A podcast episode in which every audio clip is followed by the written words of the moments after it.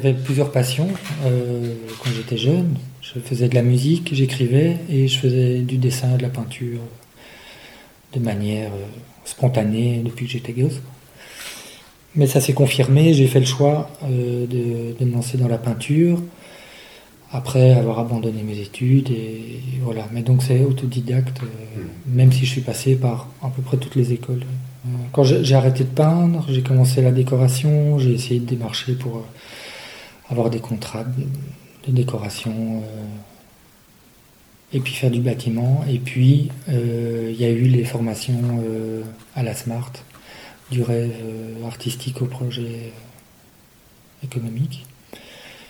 Et par acquis de conscience, j'ai suivi euh, cette formation en me disant euh, je vais voir ce que j'ai raté ou ce que j'ai loupé dans mes démarches, euh, pourquoi ça n'a pas fonctionné, je vais comprendre la raison. Et c'était donné par des coachs. Et là, je me suis rendu compte que ce qu'ils utilisaient comme outil et ce qu'ils avaient comme connaissance répondait à tous mes questionnements que j'avais pu avoir en peinture sur les relations. Et donc, c'est une passion, la passion du relationnel. Mais en même temps, j'étais dans une démarche de vouloir trouver une identité sociale. J'avais besoin à un certain moment de, refaire le lien avec la société et de me dire, bon, à un certain moment, quelle étiquette je vais mettre sur mon rôle social, puisque j'avais pas pu répondre à, en gros, quel était le rôle social de l'artiste. Disons que le, besoin économique, chez moi et chez peut-être une majorité de gens aujourd'hui, se fait plus prégnant. C'est quelque chose qui est beaucoup plus qui devient euh, angoissant presque, qui devient quelque chose de... Le coaching en soi euh, est une méthode, une méthode pragmatique et pratique, et donc utilise des outils, et donc en ça c'est déjà plus concret aussi, et normalement ça devrait plus être euh, possible de le vendre, puisque ça répond plus à une demande ou à un besoin stratégique au sens large, un besoin euh, euh, d'avoir une meilleure euh, productivité, d'être plus efficace, de permettre aux gens justement de produire plus peut-être ou mieux. je raccroche les choses en, termes de production, de productivité. Ce qu'on produit va servir à quelque chose et c'est sans doute que une, des lacunes, une des choses qui, qui en peinture euh, j'ai pas compris, j'avais pas compris, j'ai pas appliqué, du coup c'était de produire. Il n'y a que la production qui vaut, qui peut valoir quelque chose et qui peut être, être échangé, être euh, valorisé, être vendu, être. Moi, dans mes réflexions, euh, si elles ne mènent pas un moment à, produire quelque chose, quelque part, elles ne se réalisent pas dans la réalité non plus. Et donc à ce moment-là, je je ne pourrais pas moi-même être profondément convaincu de voir en fin de compte la réalisation euh, de mon travail. Donc là, il y a cette notion de production. Voilà, moi je défends et je trouve par exemple, et j'aimerais bien, euh, si les moyens me le permettent, développer la notion d'artisanat. De recréer de, secteurs artisan, artisans, artisans créateurs retourner à la production de quelque chose, aller là directement où il y a un public pour ça, et lui vendre. Ou échanger euh, contre quelque chose d'autre, en tout cas, échanger. Organiser cette rencontre-là, réorganiser cette rencontre-là, que ce soit des produits de subsistance euh, ou que ce soit des produits euh, artistiques ou esthétiques, au niveau local, raccourcir cette distance entre voilà, la personne qui crée et la personne qui vend. Et je dis ça parce que j'ai un exemple super concret. Moi, je faisais ça quand j'étais pas. J'allais sur les marchés et j'exposais mes peintures. Et euh, ça aurait été des paysages à l'aquarelle ou ça aurait été des choses très très classiques, on va dire. Ça pouvait encore passer. Mais comme c'était des choses très abstraites, ça faisait un drôle d'effet. Et, euh, et, alors j'ai eu différents types de remarques de gens qui. Alors j'ai deux cas, euh, je trouve, pour moi, qui m'ont marqué dans ma réflexion. J'avais mis un énorme tableau, je le vendais à 500 euros. Et, euh, donc pas mal de gens s'arrêtent, et puis il y en a un qui me dit ce tableau, il est beau et tout, combien tu le vends? Je dis 500 euros. Et donc sa réponse était, ça les vaut tout à fait, mais je peux pas me le permettre. Donc ça c'est un constat. Et alors le deuxième exemple, c'est j'ai exposé sur un autre marché et euh, j'entends deux gars qui passent genre mon âge et il y en a un qui dit à l'autre, j'aimerais pas finir comme ça. et finalement le tableau a été vendu Non, non, il n'a pas été vendu. Euh, quel tableau c'était? Bah non, il n'a pas été vendu. Heureusement, je pense d'ailleurs.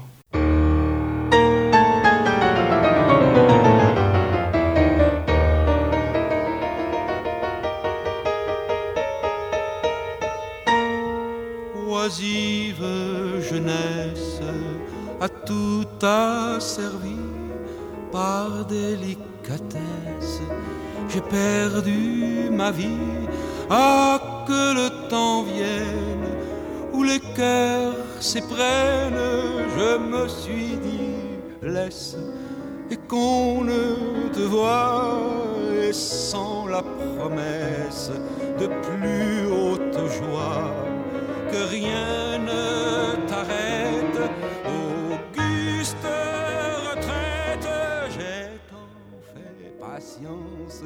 qu'à jamais j'oublie craintes et souffrances. J'ai fait tout le trajet euh, de, mon identité euh, il y a 15 ans qui était euh, hyper immatériel, qui était complètement centré sur l'immatériel et sur le spirituel et sur la création, la sensibilité, le sensible, l'invisible, enfin tout ce qu'on veut,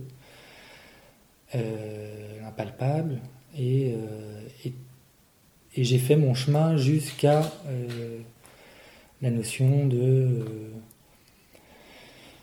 de production, la notion matérielle, la notion d'argent, la notion de, de, bien, la notion de. Voilà. Et, euh, et de faire ce chemin, pour moi, c'est euh, simplement de, de, vouloir relier les deux et de ne plus, plus, vouloir les séparer l'une de l'autre. En fait, c'est comme si on devait vivre avec deux dimensions en même temps, la part matérielle et la part immatérielle, et que on n'arrêtait pas de mettre en lutte les deux pour savoir laquelle des deux aurait euh, raison sur l'autre, ou alors qu'en fin de compte, euh, bah oui, l'une n'existe pas sans l'autre, ça n'a aucun sens, et euh, il va falloir que les deux s'harmonisent. Il faut arrêter de, arrêter de fantasmer sur le marchandage, sur l'argent, sur l'économie, la vente. Voilà. Ce qu'il y a, c'est que c'est un, un, lieu de fantasme de dingue. D'abord parce que le travail, c'est une des dernières valeurs qui reste un petit peu debout et qui est en train de se casser la gueule. Et parce que l'argent, en soi aussi, est devenu une forme de valeur, alors que c'est quelque chose de complètement creux. L'argent n'a de valeur que pour ce qu'elle transporte. Donc, défantasmer l'argent en termes de, biens, d'acquis, euh, de quelque chose qu'il faut conserver. Mais alors, du coup, arrêter de le mépriser aussi, c'est-à-dire de le fantasmer en termes de, complexe et en termes de diabolisation, et d'accepter que c'est un jeu aussi. La négociation n'est plus quelque chose de nous qui fait partie de notre culture.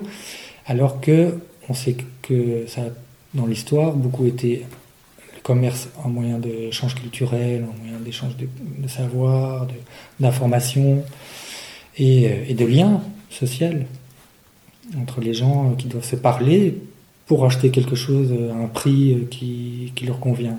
Donc j'essaie de, moi j'ai fait ce chemin d'essayer de dédramatiser, dédiaboliser, euh, défantasmer l'argent. Je pense pas que j'en suis arrivé tout à fait, mais j'essaye.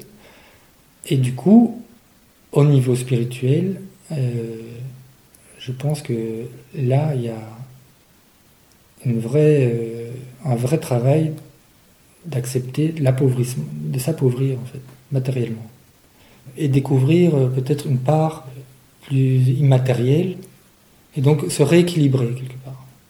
Oui, et donc il y a cet appauvrissement, et en même temps, je cherche à à cerner cette contradiction, donc entre d'une part cet appauvrissement pratiqué sur le plan spirituel, le dépouillement volontaire, etc. Mhm.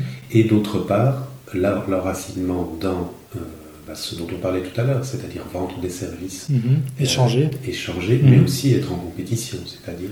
Euh, Mais là, dans la c'est- notion de compétition, on entend quand même assez fort la notion de conflit, pour moi. Je parle de compétition toute simple en termes de prestation de service, par exemple. Tu rends un devis pour, euh, pour une prestation, pour une association. Quelqu'un d'autre, qui, qui peut-être a exactement la même réflexion que toi par ailleurs, rend lui-même un autre, euh, un autre devis, et donc, euh, ou un troisième, un quatrième, finalement le client choisit. Et donc vous êtes quand même en compétition au niveau de réduction des coûts. de- Mais est-ce que c'est ça c'est est-ce que c'est vrai ça? Ou est-ce que d'une manière ou d'une autre le client il va choisir ce qui lui convient le mieux? Et parfois pour des critères qui sortent du cadre même du devis ou de Mhm. l'offre, Mhm. mais simplement que son rapport à la personne sera euh, il va le sentir et ça se passe étonnamment assez fort comme ça. Enfin, il y a une part de non-verbal, mais je veux dire, il y a une part de, physique presque euh, cognitive, sensible, euh, qui a un impact énorme.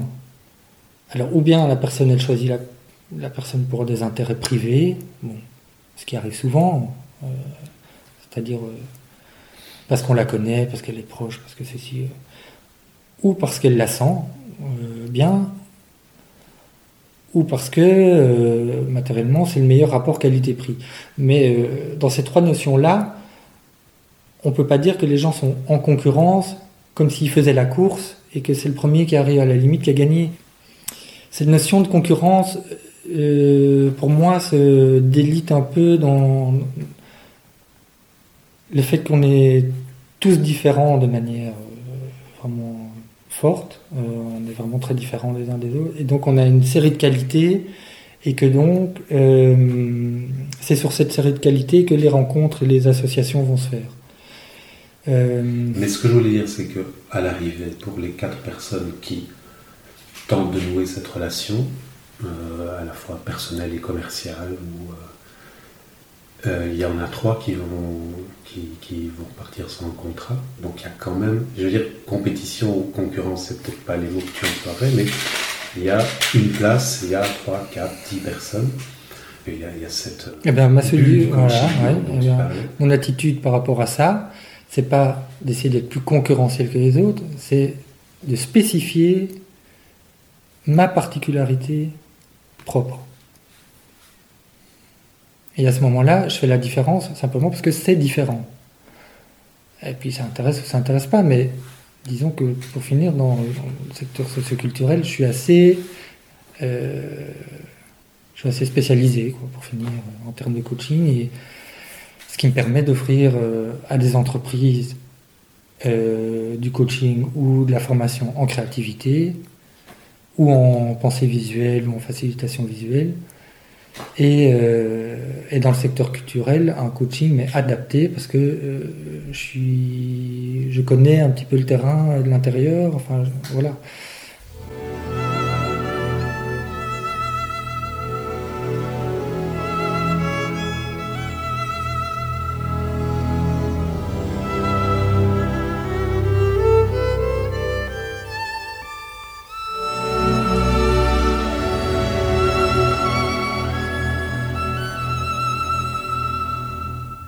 Suis euh, au chômage et, euh, voilà. Je, survis avec ça. Mais voilà, c'est particulier. Enfin, il y a un décalage comme ça euh, très fort entre ce que je disais tout à l'heure, entre le coût du travail et le pouvoir d'achat. Et il y a ceux qui disent qu'il faut que ce soit le coût du travail qui baisse et d'autres qui disent que c'est le pouvoir d'achat qui doit augmenter. Voilà, on est dans ce rapport qui est presque un rapport de lutte des classes, donc c'est-à-dire toujours la même chose. Et donc dans cette lutte des classes-là, pour moi, voilà, il y a deux aspects, c'est s'organiser et revendiquer. Euh, réclamer, puisque revendiquer, réclamer, réclamer des choses. Est-ce qu'il y a l'an- l'an- la- l'angoisse de Bah, parce qu'on voit bien, enfin, juste pour rappeler, on est en septembre 2012, qu'il y a une montée de la précarité, que de plus en plus de personnes effectivement peinent à, acheter des produits de première nécessité. Tous les filets de sécurité sociale sont menacés.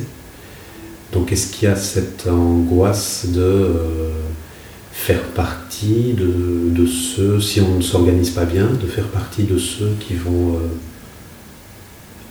avoir ces difficultés-là Non, euh, personnellement, j'ai pas cette angoisse-là, mais j'ai beaucoup d'angoisse hein, par rapport à mes enfants, par rapport à, euh, à, leur avenir, par rapport à. Moi, personnellement, j'ai suffisamment vécu dans la précarité, la pauvreté. J'en suis jamais sorti, je pense, pour. Euh, il y a les angoisses de santé, des choses comme ça, mais je veux dire, je sais vivre avec très peu. Mais disons que plus pour mes enfants par rapport à ça, donc un avenir qui serait plus dans les 50 ans, des choses comme ça. Et alors euh, l'urgence de retrouver euh, ou de reconstruire des valeurs et des structures sociales qui nous permettent d'avoir confiance dans les valeurs humaines. Comment il y a eu un boom social comme ça euh, qui a fait que les gens sont devenus de plus en plus individualistes et tous les gens n'arrivent n'ont plus les réflexes sociaux nécessaires pour créer de la solidarité, euh, créer de, l'entraide, du soutien, euh, des choses comme ça, mais rien que parler ensemble, d'échanger des choses, euh, tout ça. Et donc l'angoisse, c'est qu'il y ait une chute trop rapide qui fasse qu'on n'ait pas le temps de reconstruire mmh. ces, ces outils-là. Voilà. Et donc, ce que je cherche à faire par mon activité qui s'appelle le facteur humain. J'ai vraiment essayé d'accéder au maximum là-dessus, c'est-à-dire tous ces outils immatériels-là, dire ok, ça va nous permettre de tomber sur un socle suffisamment de confiance dans le respect de l'autre, euh, la capacité d'échanger, la capacité de s'entraider, de communiquer ensemble. Voilà, que quand on, aura, on va se retrouver sur des besoins vraiment primordiaux, on va être capable de, se structurer. Donc du coup, tout l'enjeu, c'est de savoir est-ce qu'on, à quel niveau de délabrement est-ce qu'on va réussir à euh, structurer d'autres systèmes?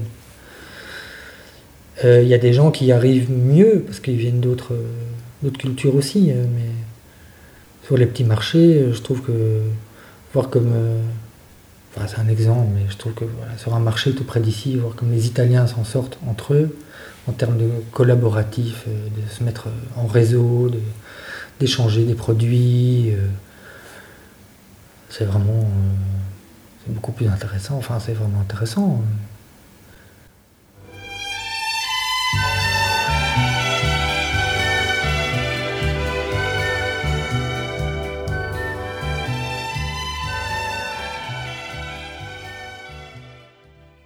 Peux dire quelques mots sur ta reconnaissance en tant que peintre euh, et actuellement ta reconnaissance en tant que coach dans ton travail Est-ce qu'il y a des rapprochements à faire ou est-ce que c'est différent? C'est différent parce que j'ai pas le même âge, euh, parce que le coaching euh, et le développement plus personnel m'ont fait passer des étapes. J'étais très frustré de manque de reconnaissance quand j'étais peintre, mais j'étais autodidacte et je pense que j'ai suivi un parcours presque tracé inconscient ou inconscient qui, m'envoyait vers, euh, vers euh, l'artiste maudit euh, comme il se doit, ou comme il se devait, et comme il se doit plus, et comme il faudrait arrêter qu'il se doive, parce que voilà, c'est fini tout ça.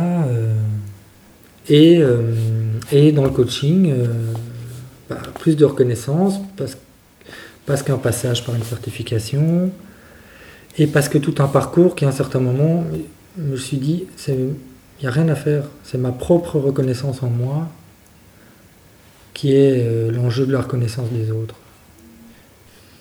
La reconnaissance vient euh, petit à petit par le retour que j'ai des gens que j'ai coachés et leur satisfaction et tout, même s'il y en a plein qui ont arrêté parce que c'était un peu difficile. Qu'est-ce qui fait que, que tu travailles encore beaucoup ou que tu, choisis de travailler euh, bénévolement? Venant d'où je viens, du côté très immatériel, je, reste à devoir toujours faire ce travail de concrétisation, d'apprendre les modalités d'échange et d'apprendre à dire bon voilà ce que je fais a une valeur et ça vaut, ça vaut autant. Donc euh, maintenant, j'exige euh, d'avoir d'être payé, d'être payé autant pour ce que je fais. Pas seulement parce que moi j'ai du mal à négocier, mais parce que le secteur entier s'est basé depuis trop longtemps euh, sur des, des, principes vicieux de promotion par le travail exposer gratuitement parce que ça va, ça va montrer son travail et ouvrir des opportunités. Euh, travailler, euh, faire du, conseil gratuit euh, parce que ça va mener à... Est-ce qu'on pourrait faire le... C'est peut-être ma dernière question. Est-ce qu'on peut faire un rapprochement entre l'anecdote que tu racontais tout à l'heure du tableau que tu avais mis sur le marché Oui. ce geste d'afficher un prix oui. relativement élevé, sur, en tout cas dans le contexte d'un marché ou d'une place, euh, d'affirmer la valeur de ce tableau et ici d'affirmer la valeur de, ta parole comme... Euh, oui, euh, ça, il peut y avoir un parallèle, ça peut être la même chose et qui s'inscrit après dans le temps petit à petit en me disant, parce que je suis parti voyager en Afrique et puis en Amérique latine, où j'ai vu des artisans, où ils vivent de ça, c'est leur métier, pauvrement, mais en Amérique latine aussi. Euh, entre ceux qui vendent leur fonds de grenier, il y a ceux qui sculptent des pièces, euh, font des lettrages, des peintures, euh, tout ce que tu veux. Et que ces gens-là, il n'y a aucune, aucune contradiction en fait. moi, je pense qu'on exploite l'artiste parce que l'artiste, par principe, donne ce qu'il fait au monde il, estime suffisamment ce qu'il a à dire pour imaginer que euh, ça vaut la peine de le donner, euh, de le donner au monde. Mais par principe, il donne ce qu'il fait à la société. Euh, parce que c'est au-delà de lui et que ça le dépasse. il sert quelque chose qui le, dépasse. Donc ça rejoint l'immatériel et la spiritualité, c'est un pont, c'est un transmetteur. C'est quelque chose qui fait ce lien. D'ailleurs, l'art et euh, l'utilisation d'un outil pour transformer de la matière en quelque chose de plus subtil. Donc on est bien dans ce rapport matériel-immatériel. Et euh, c'est deux valeurs complètement différentes. Euh, c'est des choses qui c'est deux dimensions même différentes. Donc ces dimensions doivent être articulées entre elles, intégrées dans la société, comprises, reconnues et intégrées mais pas comparé. Quoi.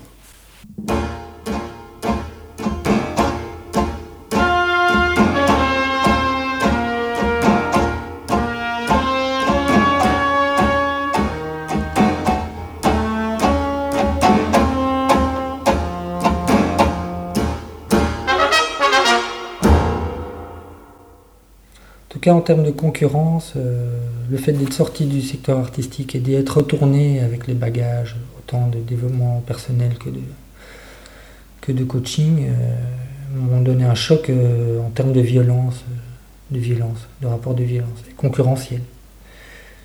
Et que une des explications que j'ai trouvées, c'était la précarité, la misère. C'est-à-dire que la, concurrence et la, et la violence viennent d'une vraie souffrance et une vraie misère. Tu veux dire, à ce moment-là, tu as découvert à la violence oui. dans, leur réalité euh, Je me suis rendu compte à quel point euh, le secteur artistique, le monde artistique est, un rapport relationnel violent, euh, dans une, forme de concurrence acharnée pour des queues de cerises.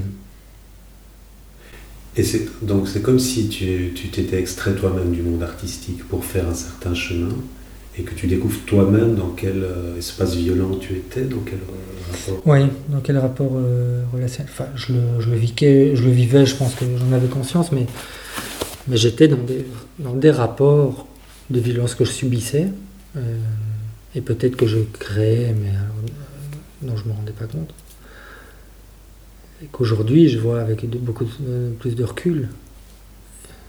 Oui, et donc bizarrement, les gens qu'on imagine le plus détachés des, des réalités matérielles Exactement. les artistes, Mm. euh, les créateurs, etc., sont dans un état de précarité tel qu'ils finissent par développer des comportements hyper violents, hyper compétitifs. Voilà. Euh, Donc ce que j'expliquais tout à l'heure de euh, défantasmer le, le rapport à l'argent, c'est-à-dire c'est pas les artistes sont pas des gens qui sont détachés du matériel, c'est des gens qui ont un problème avec euh, souvent en tout cas avec le matériel. Il y en a qui en ont pas de problème et en même temps qui réussissent très bien. Mais euh, quand on n'a pas d'argent, ça devient un problème permanent. Ça devient de l'ordre du quotidien de penser à l'argent, penser à l'argent, penser à l'argent tout le temps. Et toi-même, malheureusement, en percevant ça et en ayant fait ce parcours, ça ne t'empêche pas d'être actuellement. Euh, aux limite, euh, oui, tout à fait, euh, précaire, et précarité. oui, tout à fait, dans, dans une forme de précarité presque équivalente. euh. Donc ça veut dire que c'est très. euh, moi, je pense que c'est très culturel, c'est très. euh, Mais ça, ton savoir ou ta- le, le trajet que tu as fait t'empêche de, de- de reverser à nouveau dans cette violence, dans cette Oui, violence de survie? oui, complètement. Oui, parce qu'une fois qu'on a, on a cessé de, on a compris son rapport de violence à soi, son propre jugement, et qu'on a arrêté d'être là-dedans, euh, on a commencé à entretenir d'autres rapports avec soi. C'est sûr que on devient allergique euh, à ce type de violence-là. En tout cas, j'en suis encore sans doute à, avoir de la violence avec moi-même, mais à un certain niveau, mais beaucoup moins élevé. Donc, du coup, je peux plus atteindre, je peux plus retourner au niveau de violence dans lequel j'étais parce que je, à moins peut-être traumatisme énorme, mais sinon, je, non, c'est plus, euh, plus envisageable en fait.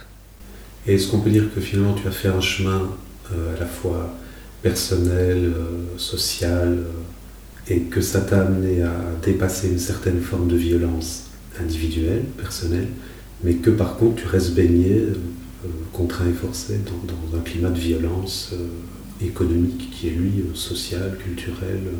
Oui, c'est ça. Donc, euh, hein, on n'est jamais euh,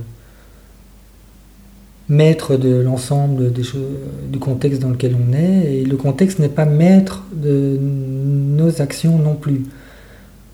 J'arrive à, tant que je peux, à- à circuler dans un monde précaire et, et dans lequel les rapports ont un certain niveau de violence auquel je ne réponds plus.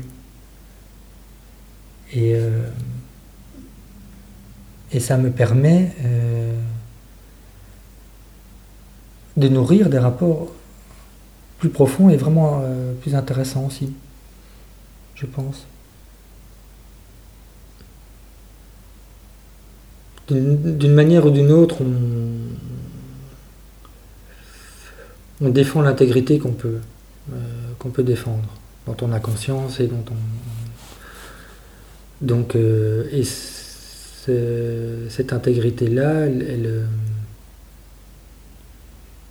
voilà, elle est défendue, elle doit être défendue. Il y, a une limite comme ça, quelque part, hein, à, la, violence qu'on peut subir, à la violence qu'on peut. Il y a quelque chose qui est, à un certain moment, qui doit s'arrêter. Et, et je pense que la non-violence peut aller très loin dans les limites qu'on pose à la violence d'autrui. Euh, on peut aller très loin euh, dans le refus de la violence sans être violent soi-même. Je veux dire, euh, ne pas être violent, ça ne veut pas dire subir, en aucun cas. En tout cas, je pense que les- on est tellement liés entre... euh, on parle de la part spirituelle, on parle de la part émotionnelle, on parle de la part physique qu'on a en nous, mais c'est des vues de l'esprit. Euh, Il n'y a pas de part spirituelle, émotionnelle. C'est un tout, indissociable.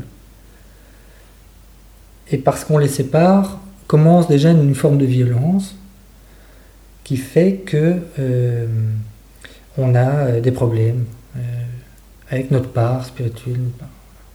Parce qu'une est déconnectée de l'autre, et alors qu'on part d'une culture ou d'un tempérament matérialiste ou qu'on parle d'une culture ou d'un tempérament spirituel immatériel, on va avoir un problème avec la parole qui se retrouve euh, à polariser de l'autre côté, avec laquelle on ne veut rien avoir à faire ou qu'on ne connaît pas, qu'on n'a pas apprivoisé, et pour finir dont on ne connaît pas les règles et qui fait que on est toujours dans un rapport euh, de brutalité, d'ignorance et de, rejet. Donc l'enjeu pour moi c'est la violence. J'ai une toute dernière question, sans être indiscret. Tu, là, actuellement, tu, arrives à vivre avec quel revenu mensuel? Oh, j'ai vraiment Si tu veux répondre peut-être. J'ai vraiment du mal à dire, euh, parce que euh, je suis aidé familialement aussi. Parce que depuis que j'ai des enfants, c'est, euh, ça demande quand même plus de, plus de moyens. Et donc, euh, ça doit tourner autour de 1500 euros par mois. Avec les aides Oui, en tout. Ça doit tourner autour de ça. Et c'est vraiment limite, limite. Quoi. Tu as combien d'enfants? Deux. Et euh, ouais. Et donc, et donc, si tu veux, c'est vraiment une forme de. J'ai l'impression de faire le grand écart. Essayer de faire le grand écart en moi-même et, dans la société, comme ça.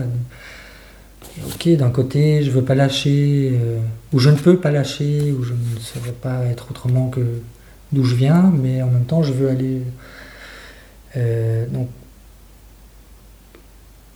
mais, mais c'est complexe. Euh, aussi, c'est la valeur du travail qui a changé. La valeur du travail euh, euh, vaut beaucoup moins.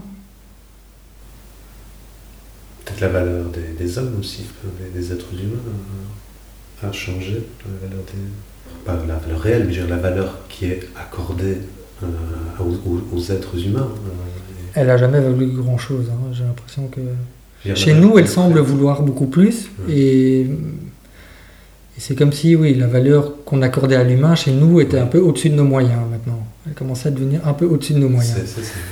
et cette notion-là, oui, c'est vrai, un petit peu qui, qui, commence à. Ce qui est horrible. Enfin, ça fait peur. En fait, ça fait peur. Donc je pense qu'il y a beaucoup de gens qui ont peur, qui s'inquiètent. de savoir si la valeur de leur vie va encore valoir la même chose dans 10 ans, 15 euh, ans ou dans 50 ans pour nos enfants.